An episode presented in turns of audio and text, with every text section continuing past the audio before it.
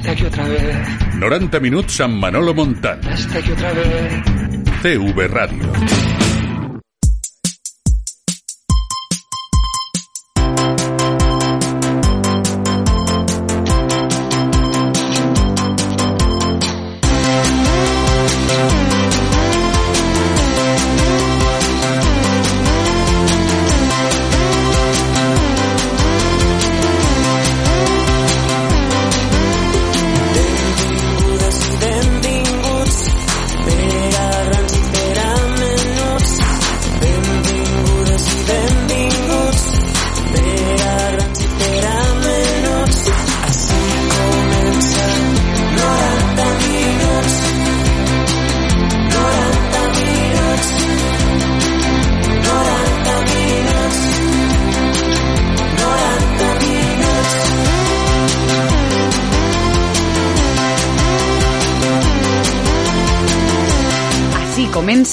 60 minuts.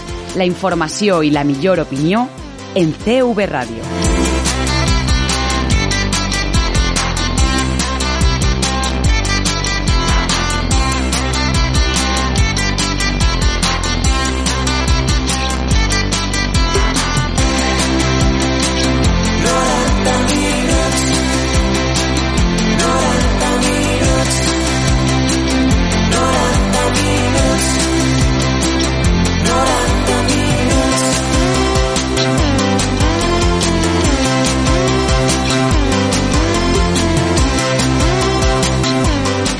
Bona nit, benvinguts, benvingudes al 90 minuts, temps de ràdio per a l'esport, en la sintonia de CV Ràdio, amb el treball de Mario Pérez al control de so, vos saluda com cada nit Manolo Montal. Vos recordem que ens podeu sintonitzar en el 94.5 de la freqüència modulada en València i voltant, al igual que Capital Ràdio, 100.7. A més, en la costera i la ribera, en el 101.9 i en el 105.7 en la canal de Navarres i la Vall d'Albaida. I també, com no, en el web www.cbradio.es, en el TuneIn i en les nostres aplicacions per a dispositius mòbils Apple i Android que tenim a la vostra disposició.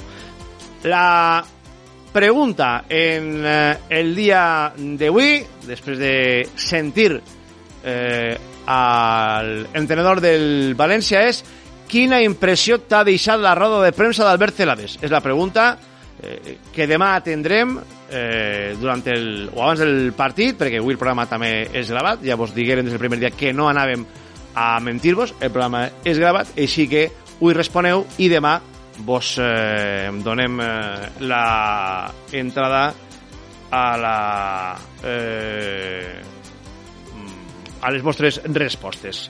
Arroba 90 minuts, eh, quina impressió vos ha donat la roda de premsa d'Albert eh, Celades. Siguent Albert Celades, un tècnic que en teoria li agrada jugar al toc, a la possessió i a l'atac, avui ha estat més defensiu que mai. Dóna la impressió que Albert Celades estava incòmode i quan un està incòmode en un puesto és perquè s'olora que no li diuen la veritat a la cara. En el cas de Celades, al qual foren tot parabens per part de la presidència i de la propietat quan arriba, a poc a poc ha anat desgastant-se. I el mateix Celades, per a mi, avui ha comès una errada de bulto con, quan no ha volgut entrar en el tema dels objectius de l'equip per la temporada vinent. Celades ha dit que no parla d'objectius. Errada. Primer perquè el club sí parla d'objectius i parla d'un escenari catastròficament econòmic si, o catastròfic econòmicament, per dir-ho millor, si no entra en Champions. Per tant, Celades l'únic que ha fet és la de l'avestrús. Amagar el cap baix de terra o baix de l'ala. Però per més que amagui el cap, la realitat és que l'objectiu del València és entrar en Champions. Objectiu que, com ja vos vas dir l'altre dia, i avui vos repetís, entre d'altres, quan pares en gent del club, te ho diuen que va francament, i està bé que tinguin els peus en terra, ho veuen en xinès. Celades ha fet la del que no vol veure la realitat. La de no vull veure quants diners, quants diners tinc en el compte bancari en arribar a demà suficient. Ja, Celades, però és que no te serveix en arribar a demà. Perquè resulta que d'ací no res te passaran el rebut del segur del cotxe, tindràs que pagar Hisenda o presentar la trimestral. És a dir, d'ací al 19 de juliol tu hauràs de veure els diners que tens en el compte bancari perquè tindràs que veure on ha arribat el teu equip. I perquè probablement i si objectiu final del qual no vol parlar Celades siga o no la clau de la seva continuïtat com a entrenador del València Club de Futbol. Celades s'enganya en el discurs públic. Celades ha estat avui, per a mi, en una de les rodes de premsa, no vaig a dir desafortunades, perquè no ha dit cap cosa, no ha tret les potes del test, per entendre-nos, però sí ha estat poc afortunat. Ha estat poc afortunat reculant després de, la que, de que l'altre dia li pegara un pal estratosfèric al Jacaví. Ha estat, per a mi, poc afortunat quan s'ha negat a parlar del tema dels objectius i ha estat poc afortunat en intentar disfressar de normalitat una planificació del València sobre el lloc de central és un autèntic desastre. Dir que Mangala està per a jugar Celades sap que és mentir. A veure, jo també estic per a jugar. Altra cosa és que tinga les condicions mínimes com per a fer-ho. Però si a mi me trauen demà per a jugar, en principi jo no estic il·lusionat de res. Altra cosa és que el meu nivell siga el que siga. I que el nivell, i aquest nivell, moltes voltes, estiga causat i promogut per problemes físics d'entitat que són els que pateix el defensa francès. A més a més, Celades si sap que anar o que contradir el més mínim de manera pública alguna decisió de la propietat li pot suposar l'acomiadament, però Albert, te vaig a dir una cosa. Tampoc te va servir per a continuar el fer i l'arròs calamo. Per què? Perquè Meriton, si alguna cosa ha demostrat, és que a l'hora de triturar entrenadors no li tremola el pols. Se carregaren en uno que venia imposat per Jorge Méndez, però no volien la xulada en la graderia cada partit. Se carregaren a Gary Neville, que era amic del propietari, amic íntim del propietari, perquè no volien el bochorno de Gary Neville i la xulada constant de la graderia. Quatre jornades els durà Paco i estaran al qual li explicaren que aquest estiu l'equip tenia que vendre molts futbolistes. I això és la realitat. I això, malauradament, per al València és la realitat. Que ser complagut i callar davant, davant de l'amo, o millor dit, no callar davant de l'amo te suposa la mort, recorden a Marcelino, però callar davant de l'amo no te suposa la continuïtat. Així, només se fa el que vol l'amo. I Celades, sabedor que esta història no li va garantir la seva continuïtat, hauria de començar alguna volta a trencar amarres i ser una miqueta valent davant dels micros. I ser valent no significa mantindre un pols. També és cert que Singapur, quan vol, qualsevol cosa li sembla un pols. Però calladitos los quiere Peter per a després executar-los en el cadalso. I també a cadascú el que li toca Celades, a banda de trencar amarres, hauria de amarrar-se ell els machos. Perquè el nivell defen- defensiu que exhibeix el seu equip està seguint deficient des de la seva arribada a la banqueta. Grans i menuts, benvingudes i benvinguts. Així comença 90 minuts.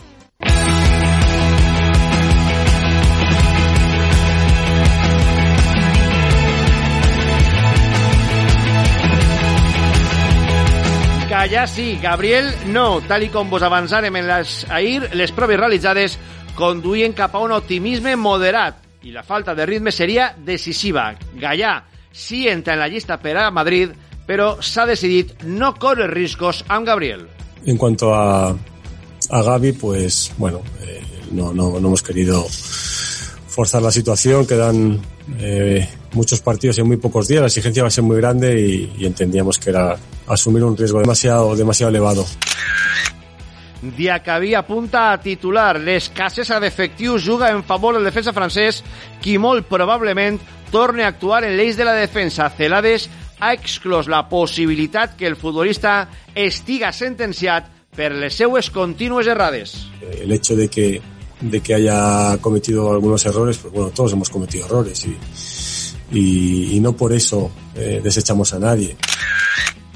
Gestió dolenta. Albert Celades reconeix que el seu equip està gestionant de manera incorrecta els partits de, eh, els, els finals de partit. Situació que ha generat la pèrdua de molts punts, especialment desafortunada, va ser la gestió dels últims minuts front al Llevant. Porque sí que es cierto que no estamos nada contentos de cómo gestionamos esos últimos minutos del partido. eh.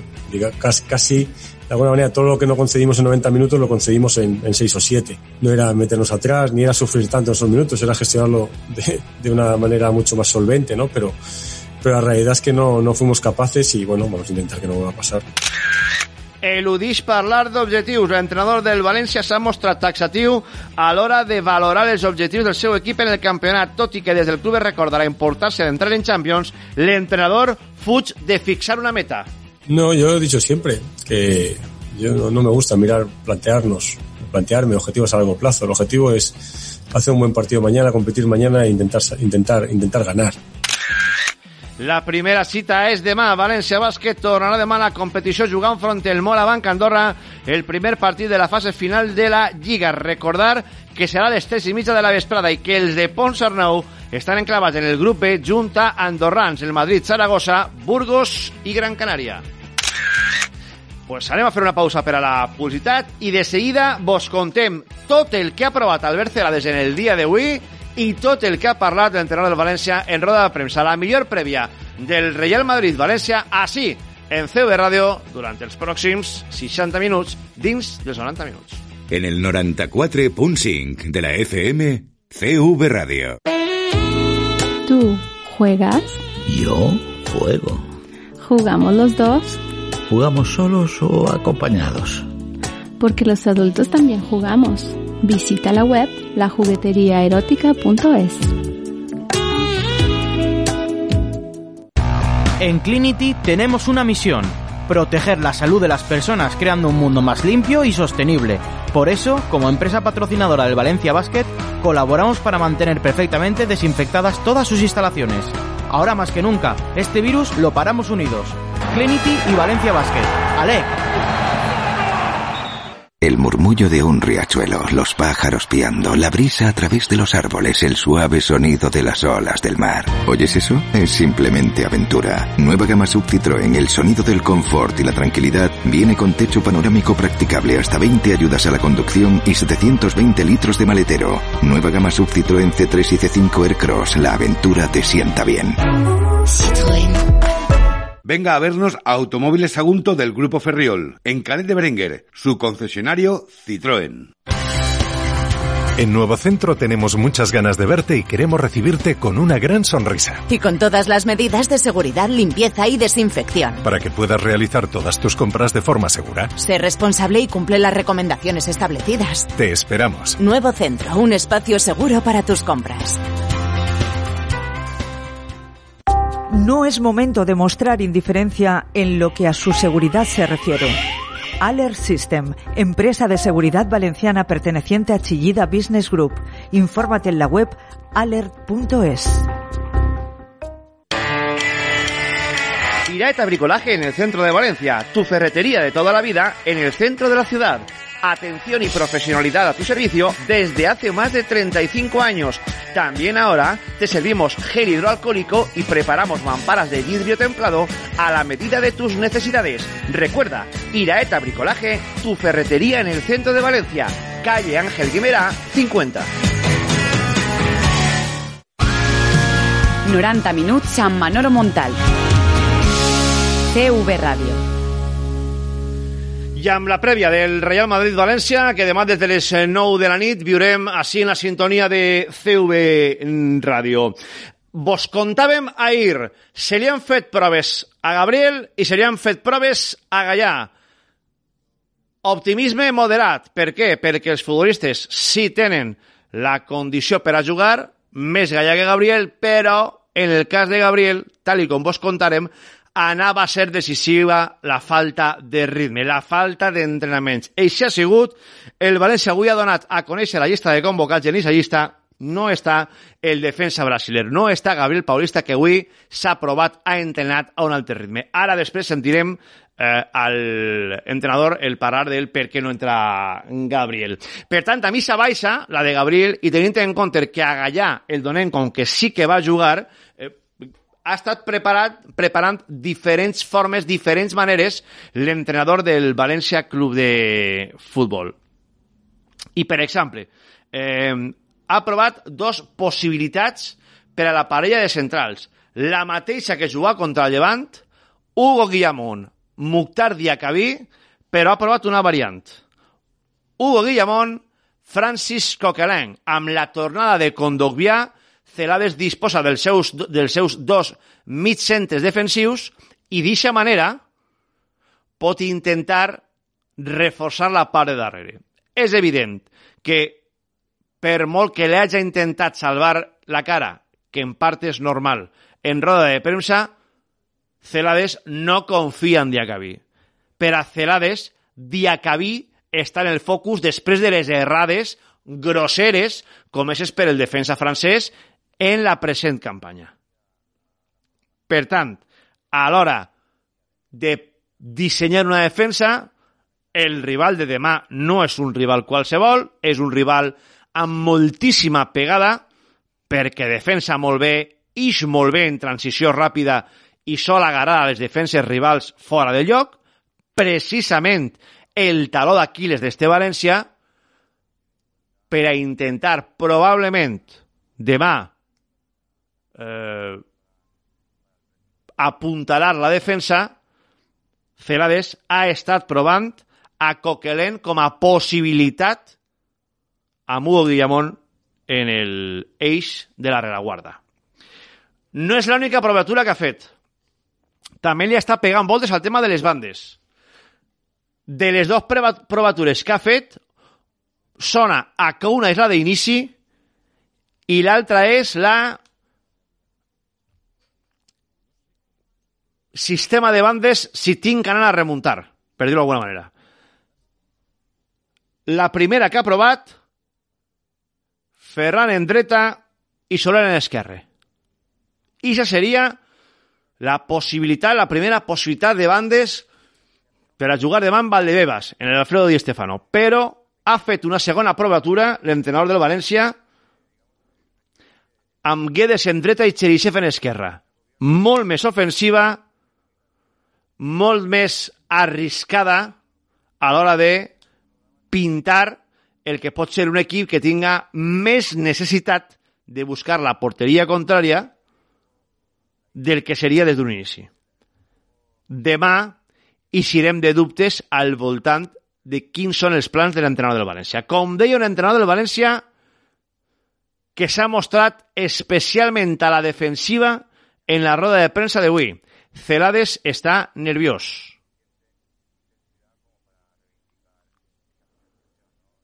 Si per alguna cosa havia destacat l'entrenador de València era perquè ell en les seues respostes era molt plano, molt... però avui les seues respostes denotaven nerviosisme.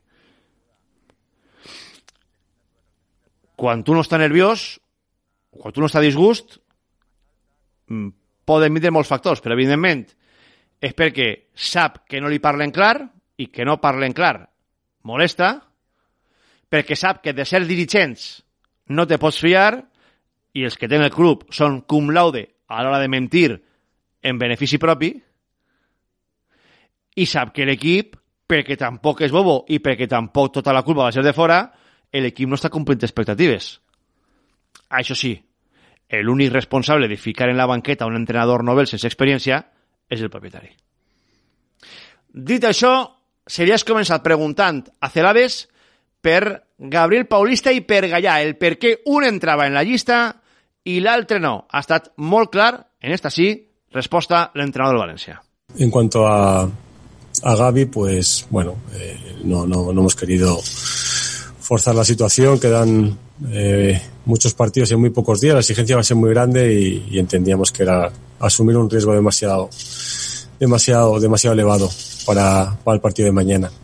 Sí, està bé, està bé. Eh, bueno, va tenir un problema al, a l'últim partit contra el Llevant, però, però bueno, avui ha pogut entrenar, fins avui havia entrenat pel, pel, pel seu compte, per la seva part, independent, però, però està bé i, bueno, i, i podia jugar, podia jugar eh, no només uns minuts, podia jugar des del principi perquè, però, bueno, perquè el seu estat és, és òptim per poder participar. Això és el que ha dit sobre eh, Gallà i sobre Gabriel. A ell llavors dèiem, les proves que s'han fet fan albergar un optimisme moderat. Per què?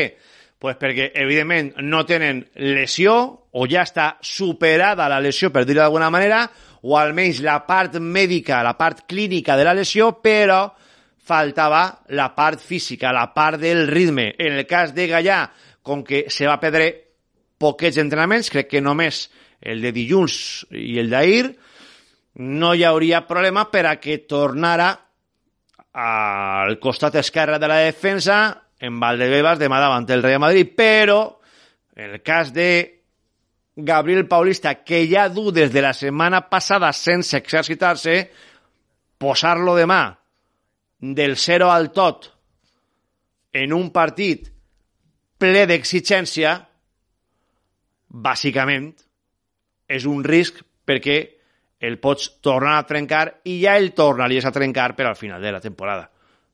Perquè és que, en quant te descuides, la tens ahí.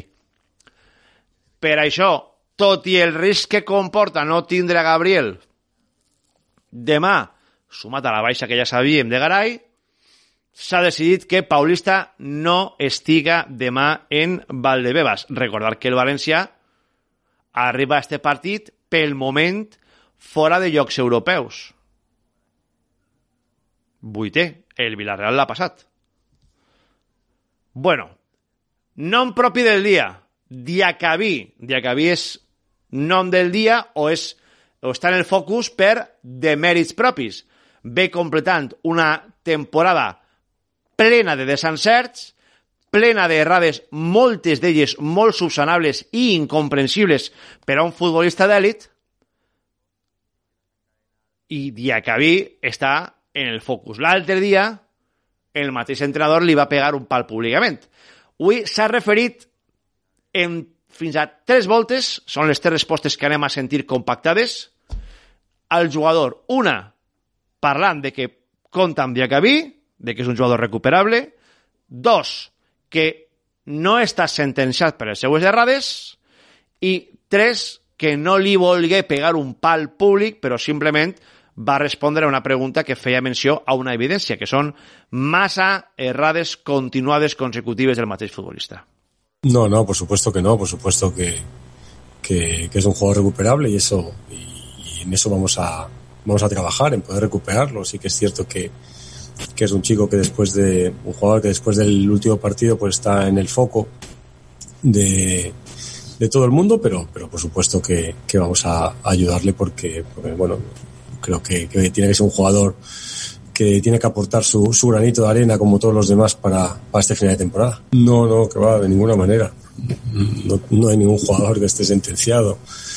Nosotros eh, contamos con, con, con Diacabí eh, como con todos los demás jugadores que tenemos en la plantilla. Eh, el hecho de que, de que haya cometido algunos errores, pues bueno, todos hemos cometido errores y, y, y no por eso eh, desechamos a nadie. Yo creo que, que nosotros tenemos que, que ser un grupo fuerte, que, que, independientemente de los errores individuales de cada uno que todos cometemos, por supuesto que sí, pero tenemos que, que, que, que, agruparnos, que, que, ser fuertes, que mirar en la misma dirección y no, y no buscar culpables de nada, porque eso no nos lleva a ninguna a ningún buen camino. No, yo simplemente después del partido pues quise expresar eh, que, que esos errores individuales que se han, que se han repetido en el tiempo, pues nos han costado muchos puntos. Simplemente era, era eso. Eh, no quería, eh, no, yo, como he dicho antes, yo creo que aquí estamos todos en el, en el mismo lado, todos tenemos que,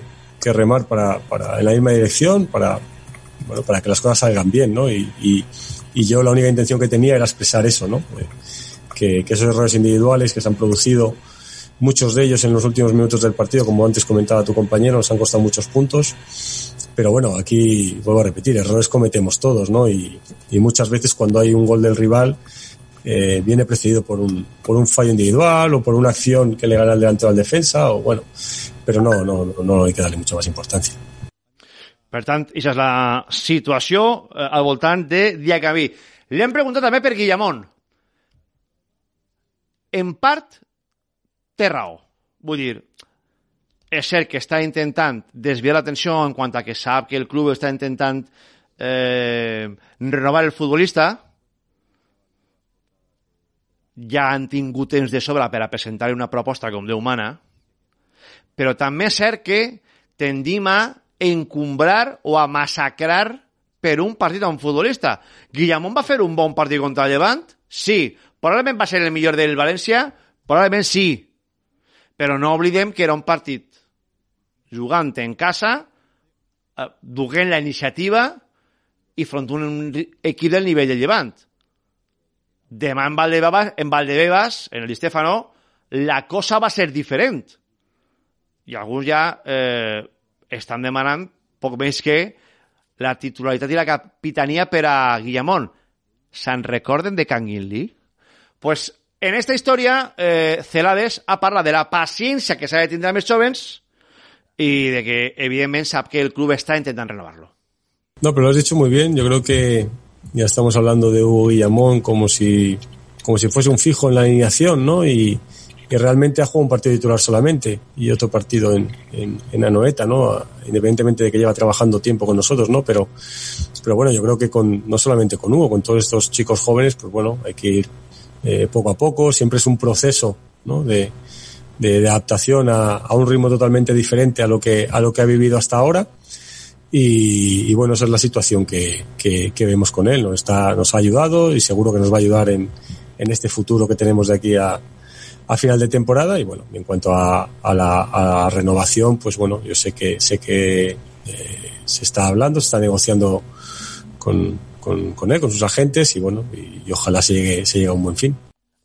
I a més a més, ha vingut un dels jardins del dia, el dels objectius.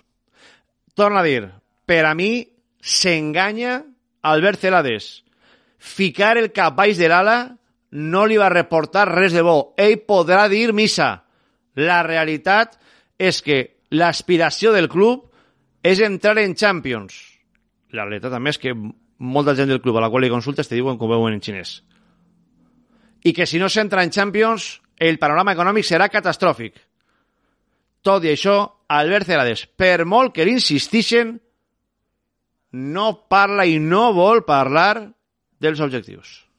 No, yo he dicho siempre que yo no, no me gusta mirar, plantearnos, plantearme objetivos a largo plazo. El objetivo es hacer un buen partido mañana, competir mañana e intentar, intentar, intentar ganar, eh, sacar el mejor resultado posible. Ese es el objetivo. Y después, y después del partido del Real Madrid, pues el objetivo será prepararnos para el de Osasuna y, y, sin pensar en quintos, sextos, séptimos, cuartos, no. Yo creo que, que nuestra idea tiene que ser en ese día a día, intentar eh, mejorar, intentar prepararnos bien para cada partido porque va a ser muy exigente, vamos a tener, eh, como está pasando, a, no, no, no nosotros, otros los equipos, partidos con dos días de descanso, muchos de ellos muy exigentes, donde donde en este final todos nos jugamos cosas y, y, bueno, esa es un poco nuestra idea. No, pues no es cuestión de, no es cuestión de reconocer nada, es cuestión de que, de que no nos lleva nada a pensar en, a tan largo plazo. Yo creo que tenemos que ir día a día, partido a partido, y, y no pensar en, en, qué pasará de aquí cuatro o cinco partidos o qué pasará de aquí un mes. Yo creo que no, a mí no me gusta hacerlo. Me gusta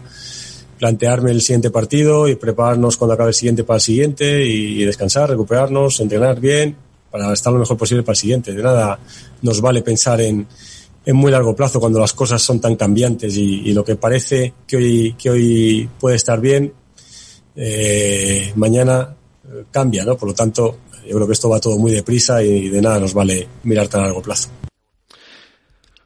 S'enganya, total i absolutament. No és el discurs d'un entrenador per al València Club de Futbol. Si això fan altres entrenadors que han estat en Mestalla, els maten. Però, en fi, allà cadascú amb la seva consciència. Se l'ha preguntat a Celades per la manera en què té l'equip de gestionar els minuts finals. Després del horrorós tram final davant del Llevant, on l'equip anava guanyant i amb un home sobre, més sobre el terreny de joc i va acabant, va acabant eh, cedint la iniciativa i concedint l'empat. El mateix Celades reconeix que no era la idea, però que l'equip va gestionar molt malament el tram final del partit davant del Llevant amb una 0 a favor. Sí, hombre, está claro que hemos hablado sobre ello, hemos hablado sobre ello, hemos trabajado eh, sobre esa situación, porque, porque sí que es cierto que no estamos nada contentos de cómo gestionamos los últimos minutos del partido. Eh. Diga, casi, de alguna manera, todo lo que no concedimos en 90 minutos lo concedimos en, en 6 o 7. Entonces, bueno, ahí se produjeron una serie de errores eh, que, que, que, bueno, que no tienen que pasar. Nuestra idea no era no era meternos atrás, ni era sufrir tanto esos minutos, era gestionarlo de, de una manera mucho más solvente, ¿no? Pero, pero la realidad es que no, no fuimos capaces y, bueno, vamos a intentar que no vuelva a pasar. També, sobre aquestes circumstàncies, se l'ha preguntat per els dolents números del València en defensa. Ahir recordeu que dèiem els números del València en defensa són molt roïns. I, i això és un problema d'entrenador, que ell no ha eludit, també hi ha que dir. Però mirant el que te dona la teua manera d'atacar, home, doncs dius, home, el València encaixa un gol per partit o dos, però ne fa tres o quatre cada partit, dius, bueno, pues en la balança és guanyant, però és que la nova idea atacant no te dona tant com per haver abandonat el sistema defensiu que també te va anar els últims anys. El mateix Celades ha reconegut que quan són tantes errades i els números són tan roïns en defensa, no és una qüestió d'errades individuals, és també una qüestió d'entrenador. Sí, hombre, claro que sí. Hombre, cuando hay esa cifra tan elevada no, no, no, puede ser un, error individual o, muchos errores individuales, de, aunque sean varios los que cometan esos errores, por supuesto que sí, yo me pongo al frente de todos ellos, claro que sí. Se m'ha preguntat per el mal estat de forma que va exhibir Dani Parejo divendres front al Llevant Unió Esportiva. Cert, i jo sóc molt de Parejo, però el capità va estar especialment desencertat. Eh,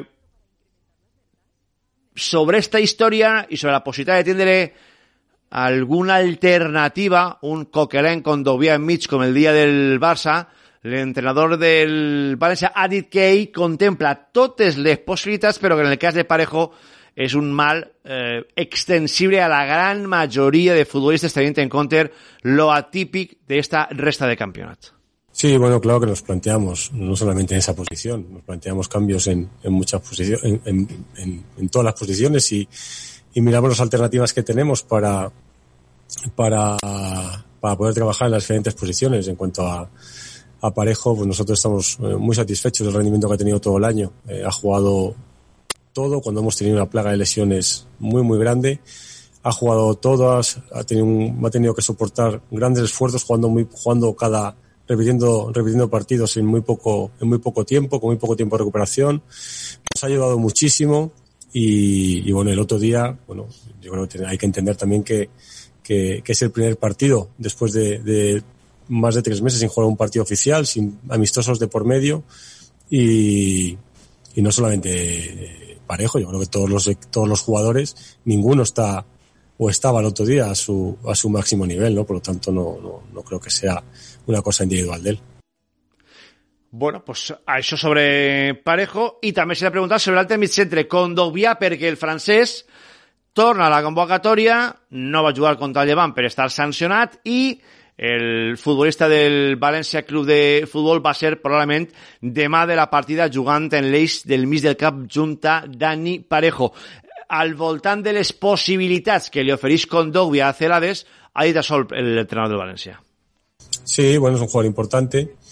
y, como bien decías, pues eh, cuanto más jugadores tengamos, más alternativas vamos a tener y, en este en este proceso que vamos a vivir de tantos partidos seguidos vamos a necesitar de todo el mundo, ¿no? Y bueno, y el hecho de, de recuperar a, a Kondo después del último partido en el que estaba sancionado, pues es una alternativa más. Yo creo que, que es un jugador que, que nos da muchas cosas en, esa situación de medio campo y bueno, pues la verdad que estamos contentos de que de poder de poder contar con él de, de nuevo después de la sanción.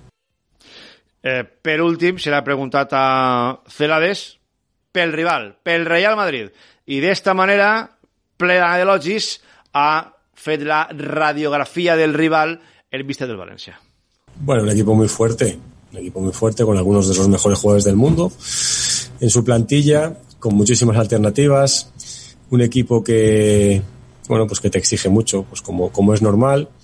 Y bueno, si este año, pues si por algo diferente a las últimas temporadas están destacando es porque, porque está siendo un equipo muy sólido defensivamente, que ha encajado muy pocos goles, es el equipo de la liga que, que menos goles ha encajado y eso no solía pasar eh, en los últimos años y, y, este año está pasando, ¿no? Pero, pero bueno, un equipo lleno de, de, de, buenísimos jugadores, con un magnífico entrenador. Bueno, pues como, no puede ser de otra manera, ¿eh? el, el, máximo nivel, como es el Real Madrid, pues están los mejores. Per tant, veurem demà els millors eh, quina mesura donen contra el València o el València quina mesura dona contra els millors.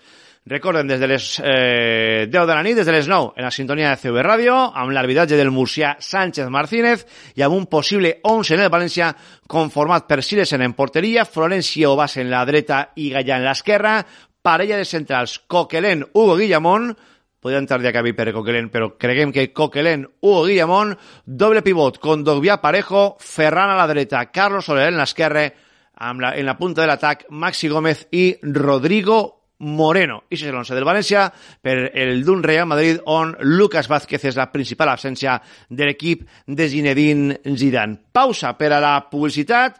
Tanquem la primera part, la informativa, i entrem en el terreny del debat, de la tertúlia i de l'anàlisi. Estàs escoltant CV Radio. En Ferto y Automóviles Agunto llevamos más de 40 años a tu servicio y ahora, más que nunca, vamos a seguir a tu lado. Empezamos la desescalada para seguir ofreciéndote la mejor garantía de calidad y atención en vehículo nuevo, vehículo ocasión y taller de reparación con todas las medidas de seguridad e higiene para que te sientas seguro. Esto lo paramos entre todos. Ven a Ferto, tu concesionario Peugeot en Torrent y Silla y Citroën Automóviles Agunto en Canet de Berenguer. Grupo Ferriol. En Nuevo Centro tenemos muchas ganas de verte y queremos recibirte con una gran sonrisa. Y con todas las medidas de seguridad, limpieza y desinfección. Para que puedas realizar todas tus compras de forma segura. Sé responsable y cumple las recomendaciones establecidas. Te esperamos. Nuevo Centro, un espacio seguro para tus compras.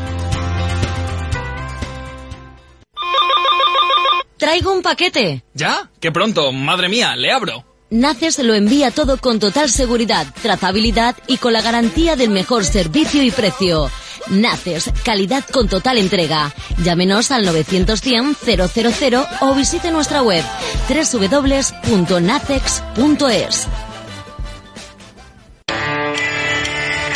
Iraeta Bricolaje en el centro de Valencia, tu ferretería de toda la vida en el centro de la ciudad. Atención y profesionalidad a tu servicio desde hace más de 35 años. También ahora te servimos gel hidroalcohólico y preparamos mamparas de vidrio templado a la medida de tus necesidades. Recuerda, Iraeta Bricolaje, tu ferretería en el centro de Valencia, calle Ángel Guimera, 50.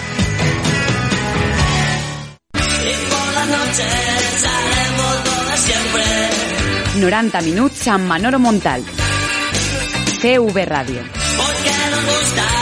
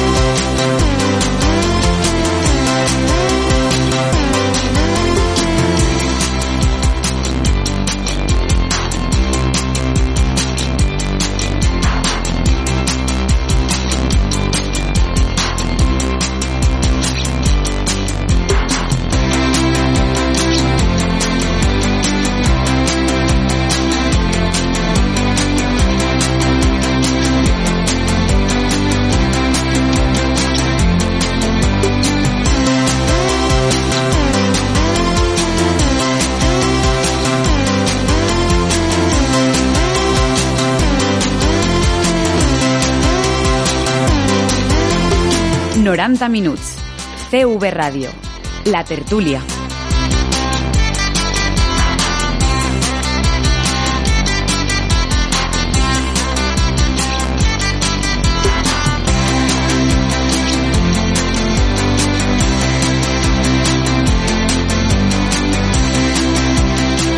Com és el temps de debat, de tertúlia i d'anàlisi el 90 minuts. Abans d'arrencar amb els meus contertulis que ja m'esperen, una passadeta ràpida per eh, el que és, en este cas, eh, les respostes que ens deixareu a ir en el arroba 90 minuts sobre quina parella de centrals alinearíeu, situació que ara li preguntarem als nostres contertulis. Carlos López diu Paulista i Hugo, Quique diu Guillamón i Paulista, Jaume Valenciano diu Paulista i Guillamón. Si finalment el Brasil entra en convocatòria.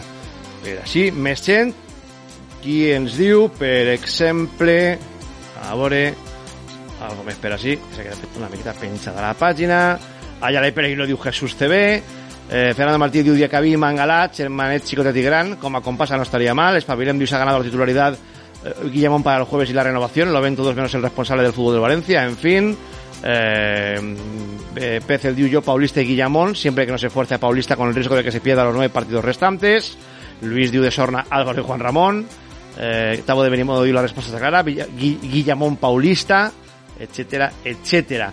Y Fernando Iniesta también diu Paulista Guillamón, sin duda, igual que Juan T, que diu Hugo se lo ha ganado. Bueno, pues eh, a això és el que deia la gent. Anem a preguntar-li a aquests contertulis la pregunta que estem fent avui a la gent per a demà, que és, eh, que era la roda de premsa de eh, Celades. Anem a parlar amb Nacho Sánchez del diari AS. Hola Nacho, ¿qué tal? Hola, bona nit, encantado de saludarte otra vez. Gràcies, eh, Nacho, i ara ens explicaràs els truquets que teniu per Paterna, no, els trucos no, perquè això, aquestes coses no se poden revelar, però sí, si se pot veure alguna cosa quan entre l'equip en, en Paterna. I també salude amb molta alegria des de Barcelona a Paco Gisbert. Hola, Paco, què tal? Molt bé. Pues encantat de tornar-te a saludar des de Barcelona i començar a fer-vos la pregunta que li havia dit a la gent i que eh, havíem dit. Eh, que vos ha aparegut la roda de premsa de Celades. He vist el Celades més a la defensiva que recordo des, des que està en València. Home, eh, jo crec que ha, ha sigut un poquet l'efecte d'un pèndulo, no? Perquè l'altre dia, després del partit davant del Llevant, pues, Celades que no és molt de, de ser massa dur amb els jugadors, ni de deixar eh, molt titular, molts titulars, va ser prou dur amb Diacabí, va dir unes, unes paraules que, que a nivell nacional van tindre una transcendència, o dic jo que treballo a l'AS, que, que vaig veure que, que això va revolucionar la pàgina web, eh, les paraules de, eh, al voltant de Diacabí, i avui jo crec que ha fet tot el contrari. Jo crec que s'ha donat de que l'altre dia es va passar de frenada i ha dit, pues avui vaig a ser eh, prudent i jo crec que el missatge que ha donat ha, ha sigut tan prudent que jo crec que ha sigut negatiu inclús per a ell i per a l'equip. Paco, ja, una miqueta pendular, lo que diu Nacho que ha sigut avui la roda de premsa de, de Celades. Se passa per un costat avui i ha intentat recular per l'altre per l'altra situació, per, per, per, per l'altre costat de la balança. Tu com ho veus? Eh, i se, i se Celades eh, rebutjant tots els balons, no entrant pràcticament a cap problema, Jo veig que Celades té... Eh, la, tinc la sensació que Celades es veu fora del València, o sigui que, que, li queda, que, que, que ell, ell mateix veu que li queda poc, que acabarà la temporada i que no el renovaran perquè eh, nota símptomes de que, de que la propietat i el, el president no estan eh, de la seva banda, no? encara que ho diguen públicament. I la sensació és que, bueno, pues que això aplica aquesta màxima que diu cuando para lo que me queda en el convento i acabeu vosaltres la frase, no? un clàssic. I, sí, i, i bueno, tinc la sensació, i, i crec que molts tenim la sensació que fa una miqueta dolor a cadàver ja Celades i això és la seva defensa d'alguna manera, no? Defensar-se dels atacs perquè és l'única manera d'alçar la veu i de dir coses que abans no havia dit mai, però, però que ara, bueno, pues, eh, pues això de que la premsa està en, la meva, en, en contra meua i totes aquestes coses que són un clàssic també de, dels entrenadors nerviosos. Eh, penseu que li, li, li dona per a pensar ja en eh, no tinc així futur o que eh, està més, que jo crec que és el que hauria de ser, o està més eh, clavat en el que ha de ser el, el, el dia a dia i el torn davant de l'equip, perquè és que a veure, fàcil no està, però impossible tampoc. Home, a, a veure, jo no coincidís amb Paco en que ell crea que està fora del València, a, almenys no per, per la informació o pel que diuen al, al seu entorn. Està clar que Meriton no es casa amb ningú, però sí que és cert que el missatge és, és, és preocupant i, i estrany, no? Perquè, perquè el vestidor, per un costat, està dient eh, sí, anem a per la Champions, sí, eh, eh, anem a per la, per la quarta plaça, i Celades, que rebutja tots els balons, i a més li pregunten per la Champions i diu, eh, tenim que guanyar el següent partit i després el 2 a 1, eh, és, és una mica discordant, no? El vestidor eh, motivat eh, cara a la quarta plaça, tot i que l'altre dia no van guanyar i ara toca el Madrid, eh, Carlos Soler va parlar per al club i va dir que, que to, encara resten 30 punts i que es pot aconseguir l'objectiu Champions. I després Telades, que no, que l'objectiu és guanyar el següent partit. No sé, jo, jo sempre he, he sigut dels que creu en, en la unitat del discurs, no? No un discurs de l'entrenador i un altre del vestidor. Sí, això, això és sintomàtic, eh, Paco. Això és cridaner, eh, que, que el vestidor parle obertament de lluitar pels Jocs Champions i que l'entrenador se negui a parlar de cap objectiu. És que eh, jo penso que se'ns escapa algo. O sigui, a veure, eh, després d'estar parats tres mesos, el València recupera els lesionats. En teoria, està en millor disposició d'afrontar eh, la lluita per la quarta plaça o, o de la tercera, perquè fins i tot tampoc estava tan lluny de la tercera eh, fins fa un, un parell de jornades. Eh, i, I de sobte, els jugadors diuen, bueno, sí, anem a Europa, l'objectiu és la Champions, tot això, i el propi entrenador no ha, mai no ha fet una manifestació dient, bueno, tenim que jugar-nos jugar, en estos 11 partits i estos 11 partits, si es guanyem, anem a la Champions. O sigui, jo que visc aquí veig molt més els discursos d'Abelardo en l'Espanyol, per exemple. Uh -huh. Abelardo, que, que estava en una posició molt, molt, molt més complicada per a salvar-se de la que estava el València per arribar a la quarta plaça, ha estat insistint durant una setmana en que n'hi ha que guanyar tots els partits, o, que, o quasi tots els partits, per estar, per, a, per estar en primera divisió l'any que ve. I l'equip s'ho ha cregut. Clar, si l'actitud de Celades és bueno, el pròxim partit, bueno, sí, pues el pròxim partit ja arribarà, i si no l'altre, i si no l'altre, i si no l'altre, els jugadors no se ho creuen, i aquest és el gran problema que jo veig. A mi se m'escapa algo, sincerament, o sigui, se m'escapa algo que no hagi, com deia Nacho, un mateix missatge per part del, del, dels jugadors i per part de l'entrenador. O sigui, no, no entenc què passa. A mi me dona la impressió que és, eh, Cerades, i ho diguérem, eh, va saber capechar el temporal que tenint en compte el, el, la guerra en la que aterrava eh, té un gran mèrit, però que això, amb això no, a soles no dona. Sí, eh, i a més, eh, sobretot dir, perquè... Que, que, que necessita alguna cosa més.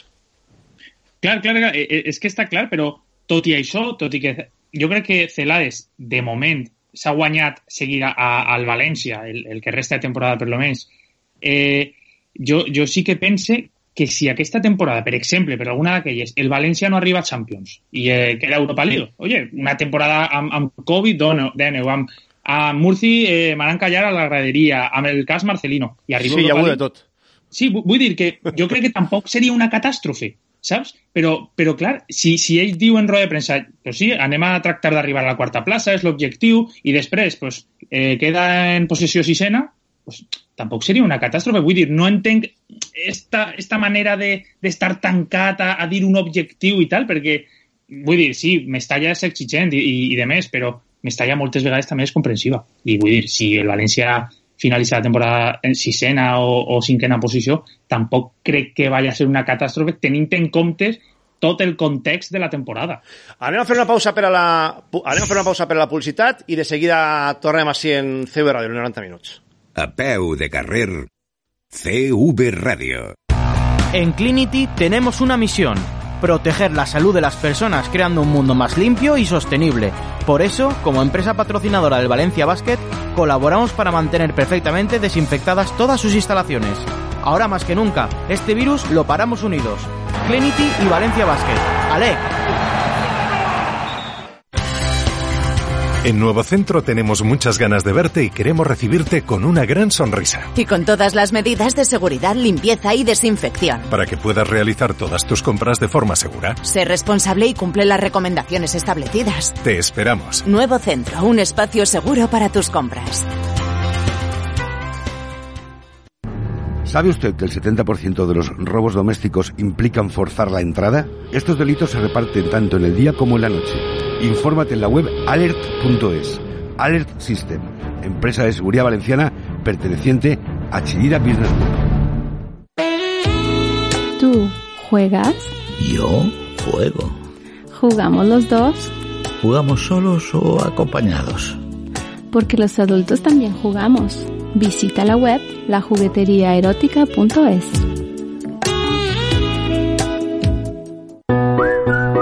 Intertrafor Digital evoluciona y pasa a ser Idital, tu agencia de marketing y publicidad en Valencia.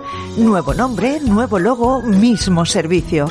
La comunicación de tu marca, nuestra prioridad. Porque si no te ven, no existes. Visítanos en www.idital.com.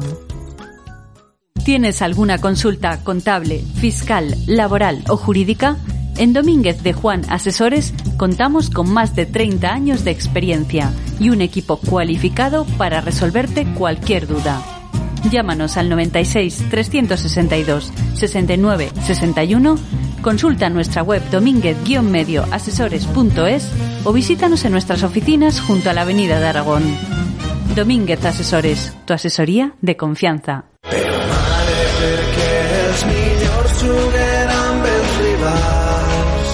90 minuts amb Manolo Montal. Fill meu, en Mestalla hem vist més grans. TV Ràdio. Continuem en la tertúlia tram final de la mateixa amb Nacho Sánchez del diari AS, amb eh, el company eh, des de eh, Barcelona, Paco Gisbert. Companys, eh, eh, ja sabem que Gabriel Paulista no entra, eh, a veure com solventa demà la història Cerades, però me dona que esta volta a Diacabí, tot i la escassesa d'efectius, sí li va passar factura a la seva enèsima errada, eh, com és el divendres davant el Llevant. Home, és que ningú entendria que jugarà Diacabí demà, sincerament. O sigui, eh, després de que l'últim partit de la temporada del, abans de la, de la Covid va fer la, les, du, le, les dues pífies que va fer i, va, i va, home, no va ser tota la, seu, la seva culpa l'eliminació contra l'Atalanta i després el que va fer l'altre dia eh, jo crec que Diacabí necessita fer un pensament, no? que sigui tranquil·litzar-se i, i, i aprendre una sèrie de moviments i sobretot no ficar la pota com l'ha ficat en els, en els, dos, en els dos últims enfrontaments del València. Jo volia dir una cosa matisant el que ha dit abans Nacho i és que evidentment Mestalla no, no protestarà perquè Mestalla actualment és una tumba, o sigui, el València pot I quedar... I no deixar entrar Xeta, pel qual... Clar, en, en, en, en la posició que quede el València a Mestalla li donarà igual perquè l'espectacle este del, del futbol de PlayStation que estan vent alguns perquè jo només veig el València. Eh, en efecte, un... jo també, eh, Paco, que sàpigues ah, que jo partits no hem vist més que el del València i com diria aquell, per imperativo legal. Exactament. Hi ha les xarxes socials i, tot, i tot això, vull dir, no m'estalla, més a l'afició, saps? Sí, sí, com... no, bé. T'heu entès, teu, era, era per ficar el, el... Una miqueta de pebrera a l'assumpte. Exactament. bueno, demà, eh, què, què penseu que va fer Celades i què faríeu vosaltres per a la posició de, de central? A veure, jo, eh, deixant a banda l'aspecte anímic, que és molt deixar a banda, eh, de Diacabí, a nivell eh, entrenador, eh, a Diacabí, eh, l'Osasuna és un rival que jo crec que li encaixa molt millor, perquè Osasuna és un, és un equip que, que juga molt a, a ficar balons a l'àrea. Eh, Benzema, Hazard i de més jugadors són molt tàctics i a Diacabí mm, se, se li dona bé, per exemple, jugar eh, per exemple, davant l'Ajax, que tot i que és un equip molt tàctic, van ficar moltes pilotes a l'àrea i ell va fer un partidàs, jo no dic que no. Però crec que la parella Coquelin-Hugo Guillamón pues bé, és veritat que si tens que jugar-te la Champions amb Hugo Guillamón i sense tindre res contra el xaval, que va fer un partidàs davant el llevant, sense tindre res, però tenir que jugar-te la Champions amb Guillamón és preocupant eh, com a club, eh, crec que posaria Coquelin i Guillamón perquè són més tàctics, perquè Benzema s'emportaria que havia un cantó per a tratar de driblar i a veure què passa amb el pobre Diacabí. Oh, si se l'emporta un cantó, que no el torne. Eh, Paco. Jo, eh, jo jugaria en, bueno, com, com ha dit un oient, en, en eh, Gabriel i, una, i lo que siga. O sigui, i, la, i la, meva àvia, la meva àvia, si és possible. No? O sigui, és que és igual. O sigui, Gabriel i un altre. Però bueno, si Gabriel està, jo crec que jugarà Gabriel i jo crec que la parella... No, Gabriel no està, ja sabem no... que està. Gabriel no, no entra. Ah, vale, vale, vale. Pues no, això se m'havia perdut pues evidentment la, jo aposte pel mateix que ha apostat eh, Nacho, o sigui, no crec que sincerament no crec que jugui Diacabí. El que passa és que est, eh, estem en, un, en una tessitura de dos centrals que apenas superen el 1,75 entre els dos. O sigui que... I si és un problema del qual ara parlarem, però eh, el València, claro. o, o Celades en este cas, el millor que podria fer per a demà per a la defensa és anar a Iraeta Bricolaje, en el centre de València, en la calle Ángel Guimerá 50. Per què? Perquè tenen la mampara de cristal templado de 80 por 90 a 55 euros. Fica dos mampares de cristal demà i no, vamos, eh, fan un paper extraordinari. I després també Celades, per a la gent que està rentant-se les mans a l'hora d'assumir la composición de la plantilla, pues el gel hidroalcohólico de Iraeta Bricolaje. El de mig litro, 5 euros y medio, a 5 i mig. El de litro, a 6,75 i el de 5 litres a 28 euros. I així tot el Consell d'Administració de Singapur se pot rentar les mans en la composició de la plantilla. Iraeta Bricolaje, ja sabeu, en el centro de València, tu ferreteria, calle Ángel Guimera, número 50. Eh, estàveu parlant de Guillamón, i una de les coses que a mi sí m'ha agradat del que ha dit Wizarades és eh, que sembla que Guillamón ja tinga que ser capità i titular.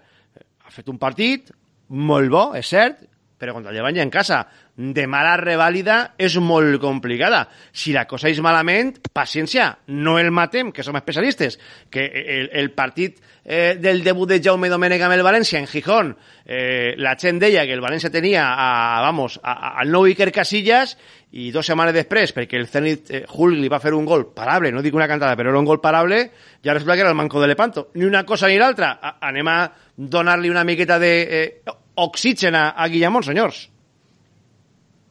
Nacho. Sí, eh, a veure, és que el problema és que Mestalla moltes vegades en, en salsa massa prompte els jugadors i això crec que no és beneficiós per a ells. Per exemple, un, un exemple ràpid. Eh, de qui parla, a qui idolatrava més l'afició? A Ferran o a Canguin? A Canguin. Jo crec que la gent parlava molt més de Canguin. De fet, en l'últim partit de Marcelino, davant el Mallorca, va treure Canguin quan restaven 10 minuts Kangin va fer un retall i tot l'estadi va ovacionar al jugador, que vull dir que va ser, va ser una bona jugada. Però perquè però... hi ha hagut campanyeta mediàtica del club en Kangin, tots ho sabem, perquè és el, el ulledre del propietari. Ja, però, però en qualsevol cas, vull dir, és una tendència... I Kangin que, ha sigut qualsevol... utilitzat de, com, a, com a bala en una guerra, també ho sabem. Mm.